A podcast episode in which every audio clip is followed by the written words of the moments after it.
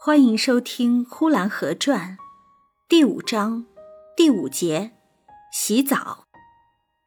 天一黄昏，老胡家就打起鼓来了，大缸、开水、公鸡都预备好了。公鸡抓来了，开水烧滚了，大缸摆好了。看热闹的人络绎不绝的来看，我和祖父也来了。小团圆媳妇儿躺在炕上。黑乎乎的，笑呵呵的。我给他一个玻璃球，又给他一片碗擦。他说这碗擦很好看，他拿在眼睛前照一照。他说这玻璃球也很好玩，他用手指甲弹着。他看一看，他的婆婆不在旁边，他就起来了。他想要坐起来，在炕上弹着玻璃球，还没有弹，他的婆婆就来了，就说。小不知好歹的，你又起来疯什么？说着走进来，就用破棉袄把他蒙起来了，蒙得没头没脑的，连脸也露不出来。我问祖父为什么不让他玩，祖父说他有病。我说他没有病，他好好的。于是我上去把棉袄给他掀开了，掀开一看，他的眼睛早就睁着。她问我，她的婆婆走了没有？我说走了。于是她又起来了。她一起来，她的婆婆又来了，又把她给蒙起来了，说也不怕人家笑话，病得跳神赶鬼的，哪有的事情？说起来就起来。这是她婆婆向她小声说的。等婆婆回过头去看向众人，就又那么说。他呀，是一点儿也着不得凉的，一着凉就犯病。屋里屋外越张罗越热闹了。小团圆媳妇跟我说：“等一会儿你看吧，就要洗澡了。”她说着的时候，就好像说着别人一样。果然，不一会儿功夫就洗起澡来了，洗得吱哇乱叫。大婶打着鼓，命令他当众脱了衣裳，衣裳。她是不肯脱的，她的婆婆抱住了她，还请了几个帮忙的人，就一齐上来把她的衣裳给撕掉了。她本来是十二岁，却长得十五六岁那么高，所以一时间看热闹的姑娘媳妇们看了她都难为情起来。很快，小团圆媳妇儿就被抬进大缸里去，大缸里满是热水，是滚热的热水。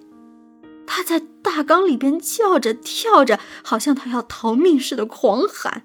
他的旁边站着三四个人，从缸里舀起热水来，在他头上浇。不一会儿，浇得他满脸通红，他再也不能够挣扎了。他安稳的在大缸里边站着，他再不往外边跳了。大概他觉得跳也跳不出来了。那大缸是很大的，他站在里边仅仅露着一个头。我看了半天，到后来，他连动也不动，哭也不哭，笑也不笑，满脸的汗珠，满脸通红，红的像一张红纸。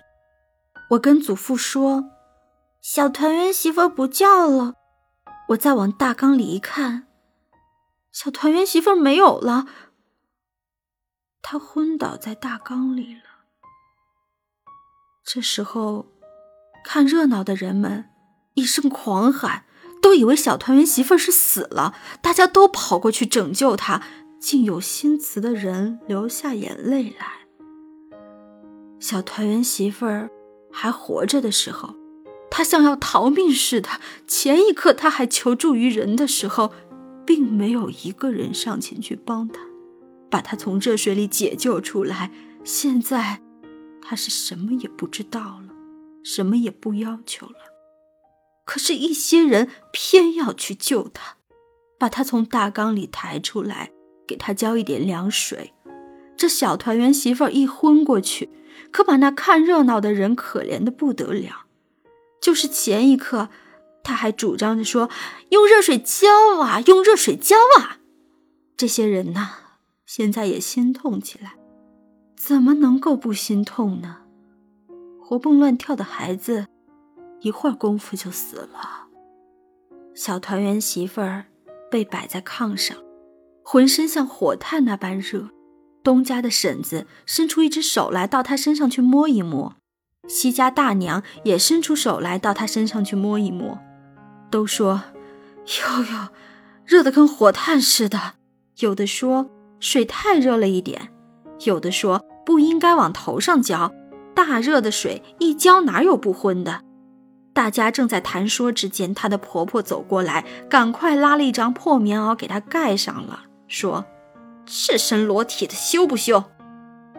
之前小团圆媳妇怕羞，不肯脱下衣裳来，她婆婆喊着号令给她撕下来了。现在她什么也不知道了，她没有感觉了，婆婆反而替她着想了。大神打了几阵鼓，二神向大神对了几阵话。看热闹的人，你望望他，他望望你。虽然不知道下文如何，这小团圆媳妇儿到底是死是活，但却没有白看一场热闹，到底是开了眼界，见了世面了，总算是不无所得的。有的竟觉得困了，问着别人：“三星是否打了横梁？”说他要回家睡觉去了。大神一看这场面不大好，怕是看热闹的人都要走了，就卖一点力气叫一叫坐。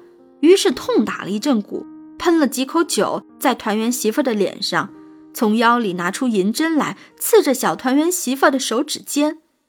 不一会儿，小团圆媳妇就活转来了。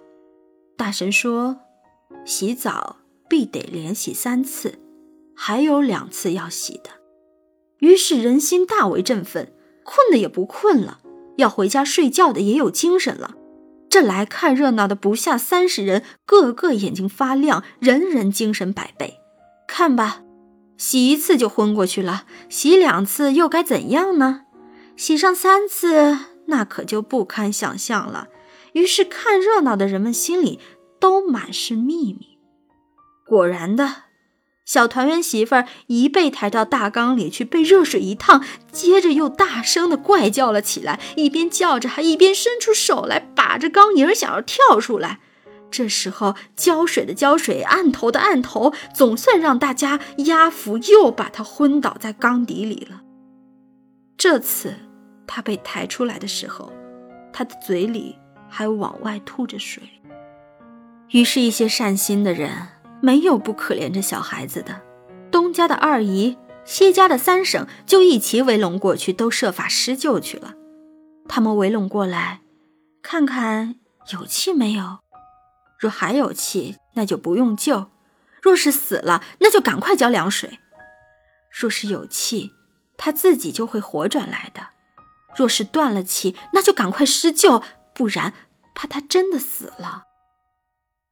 本集播讲完毕。谢谢收听。